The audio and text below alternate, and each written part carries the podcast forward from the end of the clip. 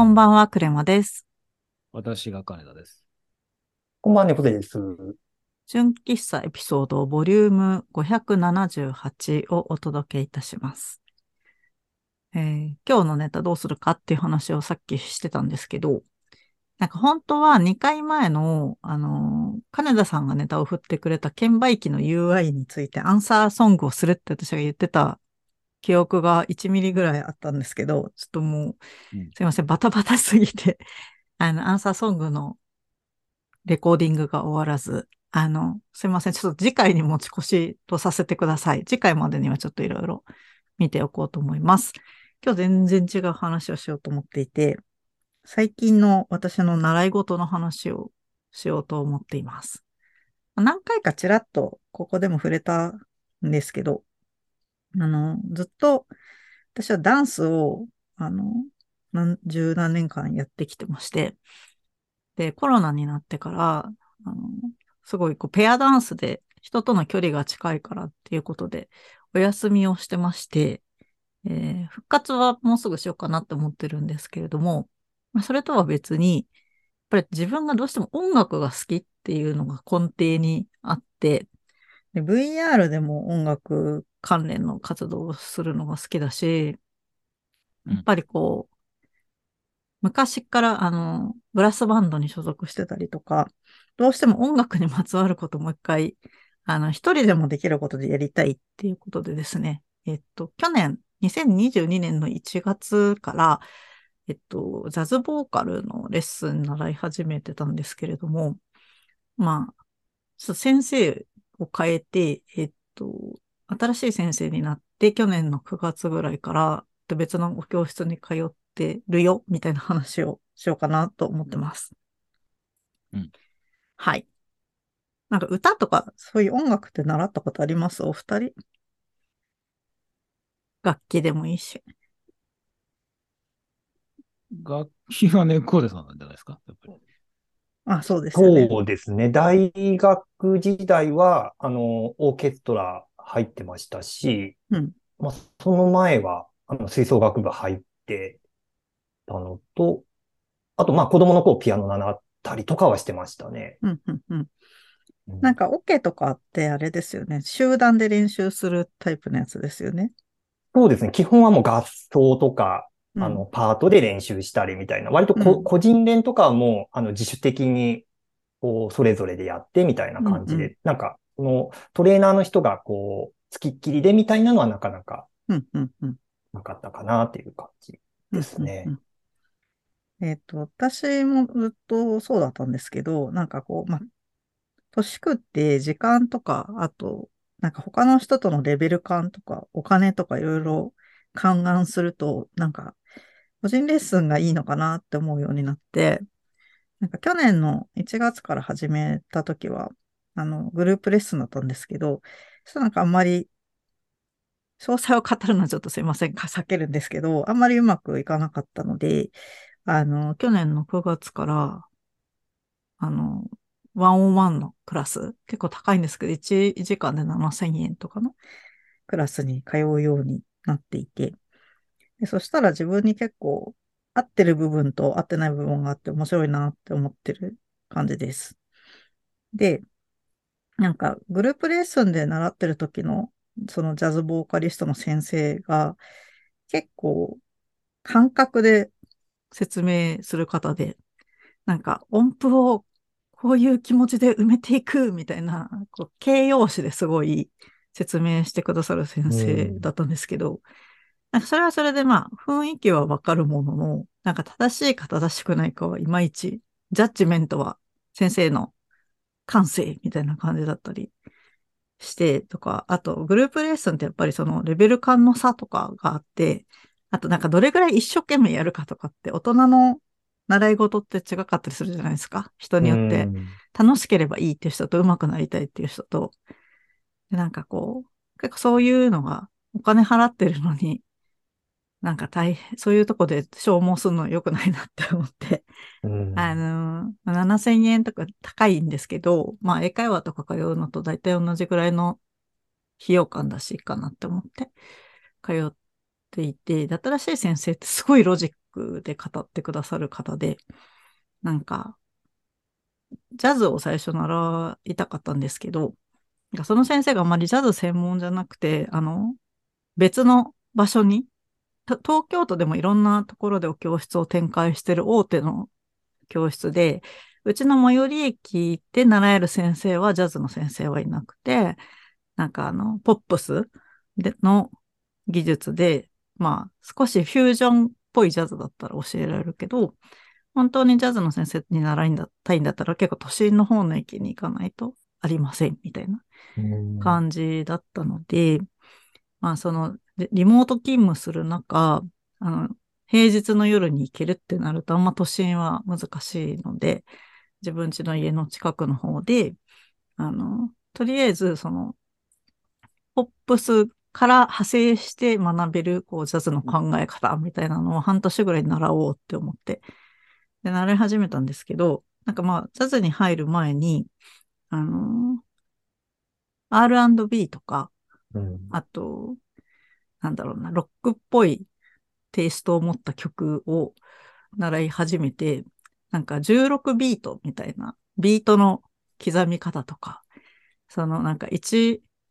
一つの、えっと、四分音符を4つに割って、その4つに割ったうちのどの、どこから歌い始めるみたいなのを、すごい全部、ロジックで教えてくれる先生なんですけど、自分はそっちの方が向いてたなと思って、なんかその、四分音符をこう、かまぼこみたいに、全部、なんか、なんだっけな、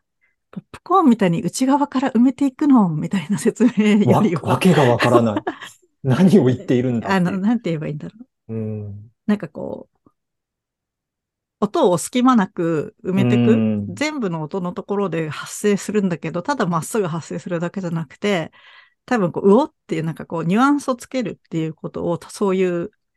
あの、比喩と形容詞で語ってくれる方で、最初の先生は、なんかそういうのが、マッチする方も絶対いると思うんですよね。でも自分は結構ロジックで教えてもらえた派だったんだなっていうことを、教室を変わってからすごい実感するようになって、あの、はい、このビートのを4つに割ったうちのここからちゃんと入って、でそれが人によって少し揺らがせるのが少し後ろ側だよ、みたいな感じで、すべて数字と言葉でこう、まあそれだけじゃないんですけどね、その後に、なんかビブラートとかを聞かせるんだったら、なんかかかとで体を揺らすみたいな、なんかすごいフィジカルなトレーニングとかも入ってきて、うん、なんかそっちの方が向いてたなって思いながら習ってるのが今みたいな感じです。ただ、今の先生が、本当に僕ジャズ専門じゃないんでって言いながら、私がいやいや 無理やり教えてもらってる感じなんで、なんか、あと3、4ヶ月したら、ジャズ専門の先生が教えてる方の都心の方に、ちょっといろいろ時間をやりくりして、お教室また移ろっかなとか思いながら。っていうのはもうご本人にも伝えてあるんで、なんかここで喋っちゃってるんですけど。うん、そんな感じでですね。あの、なんかあんまりこう、お師匠様をホイホイ変えるのは、実は良くないって思ってる節もすごいあるあったんですけれども、で、ダンスの場合はもうすごい顕著で、何々先生に習ってるって言ったら結構もうそこの人っていうのが界隈ですごい固定されるから、あの先生を移って習うっていうのって結構ご法度だったりするんですよ。ああ、そうなんです。うん。まあそういう界隈もある。100%じゃないんですけど。だけどなんか歌をワンオンワンで習うようなクラスだと、まあすごい、ある意味ドライっていうか、お金払って教えてもらってみたいな感じだから、なんかまあ先生を、本店な言い方すると先生をツールとして、なんか自分が成長していくためにいろいろ選んでいくっていうのもまあ生徒の権利みたいな。この考え方をすごいずっと推し進めてると本当にドライすぎてあんま好きじゃないんですけど、なんかやっぱ、なんである先生は先生で師匠だなって思ってるんですけど、まあ、とはいえ、ちょっとそういう考え方も取り入れて、なんか、もう追い先が短いので、なんか限られた時間の中で、自分の理解のしやすいように、歌を習うっていうのをもう少しやろうかなとか思って、やってるよっていう話でした。なんか感覚的なものを、うん。感まあ、わかんないですけど、自分が感覚的に捉えていたものをうん。感覚的に説明されてしまうと、うん。自分の感覚とのすり合わせが必要なので、うん。でもそこにこう、なんでしょう、神経がいってしまって、ナレッジがたまらないっていうか、身に、のそこまでこうたどり着かないみたいなうん。感覚を覚えたことも僕もあって、うん。それってあなたの感想ですよねみたいな感じになり がちなんですよね。はい。でもなんかロジックにしてもらえると、うんな。んか、うん汎用性が持てるというか、なんか共通の認識が持てるので、うん。あ、じゃあそれを基準にすればいいですねっていうところから、じゃあ自分の感覚みたいなものを乗せられるうん。から、なんか割とそれですっと入りやすいのかなっていうのを聞いてと思いました。うん。自分もそう思っていて、結局なんか自分の感覚と違う感覚で説明されたときって、インプットがあって解釈があって、その解釈が合ってるかどうかわからず、一旦自分で解釈してまたアウトプットして、それがフィードバック来るのがまた感覚で来るみたいな。なんかインプットとアウトプットが本当に釣り合ってんのかわからんみたいなとこのエネルギー使っちゃうから、なんかロジックの方がなんか16ビートのここで入る。ずれてましたよねって録音すればわかるみたいな。その後直していって、あ、合いましたよね。で、その後になんかこの歌ってる感触がもう少し声の音色を変えてったらみたいな、なんていうアドオンの話に入れるみたいな感じのが自分は向いてるのかなとは思ったって感じですかね。うん。最近うん僕見てる YouTube で、あのサザンのドラムの松田博士っていう人が、うん。そのサザンの曲のドラムの叩き方っていうか、うん。それをこう、まあ、教えるっていうか、うん。こういうふうにここに気をつけて、こういうセットでこういう道具を使って叩いてますみたいなのを紹介する YouTube やってるんですよ。で、結構それでまあビート的なものの捉え方とか、うん。こういう道具を使うとこういう音が出るので、こういう効果を狙ってやってますとかっていう説明を、まあ、うん松田博本人も話しつつ、聞き手の人がそこをちゃんと因数分解してくれるので、うん。うん。単純にこう、知識として、まるで E テレの番組見てるかのような。感じでこう、面白そそう見ててスッと入りやすい。まあ、そもそもそものサザンが好きっていうのもあるんですけど、う。うん。結構こう、ポップスを通して、そういうのを、こう、習えるまでいかないけど、知識として得られるので、結構見ててね、面白かったりする経験が僕もあったので、うん。その単純に上手い人がこういうふうにやればこうなるんですよみたいなふうに言われちゃうよりは、うん。うん。ちゃんとこう、解説して入れてくれた方が、見てるが初心者的なその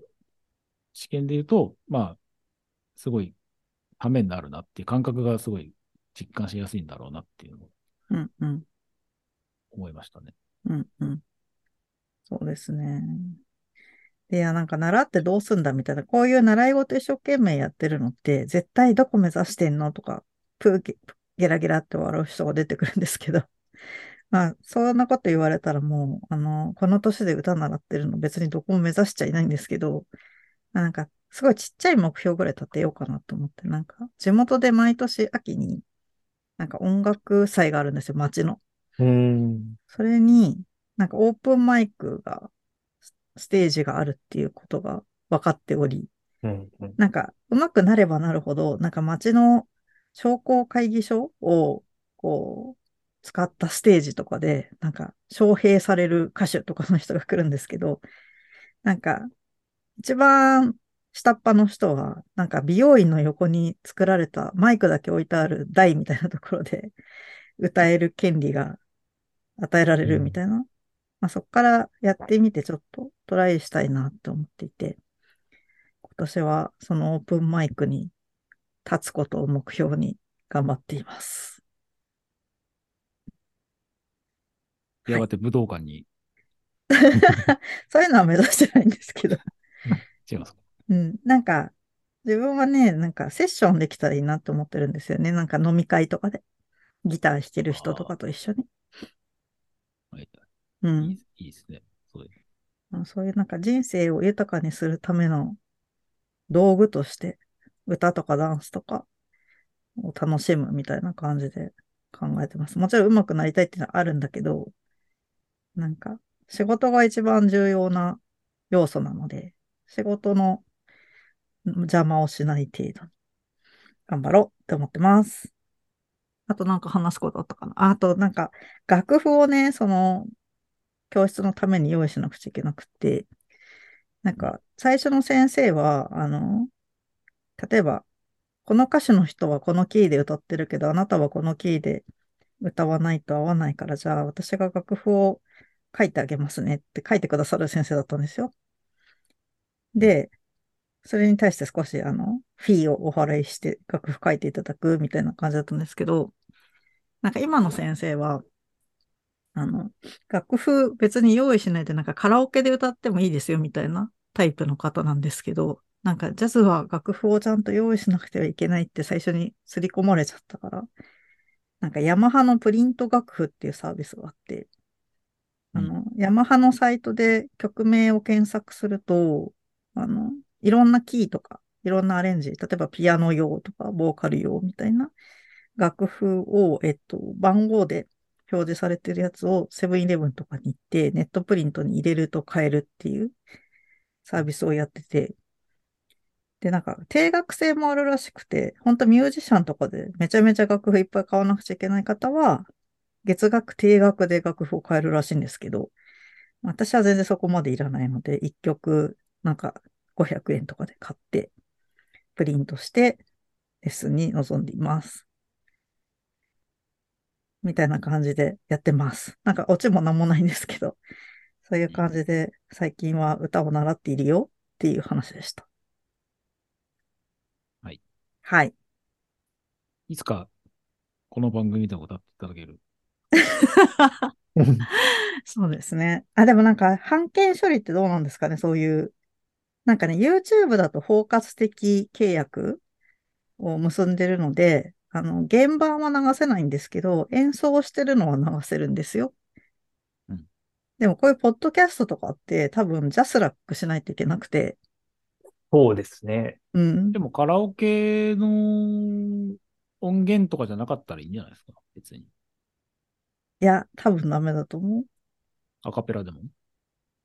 う。うん。そのメロディーに対しての著作権があるから。ああ、そうなのかな。僕の認識ではカラオケ音源はダメっていうイメージ。なるほどね。ちょっと確認しときますわ。どうなんだろう。まあ、取れてるから、じゃあ歌いますよとはならないんですけど。ちょっと、それが気になってます。エンディングに、エンディングにクレマさんの歌が流れて終わるっていうのもいいんじゃないですかああ、いいですね。そう、それを目指すか、次は。そしたら、あの、友達で作曲してる人に作曲してもらえばいいのか。あ、そうすればジャスラック関係ないじゃん。完全にオリジナルだから、そこは。そうですよね。うん純喫茶エピソード、愛のテーマで終わればいい。次回がエンディングテーマ、それ固定にして。ああ、それいいですね。じゃあ、それを目指して頑張りたいと思います。うん。割とこう、手近なところに目標が。ありがとうございます。はい。まあまあ、そんな感じでした。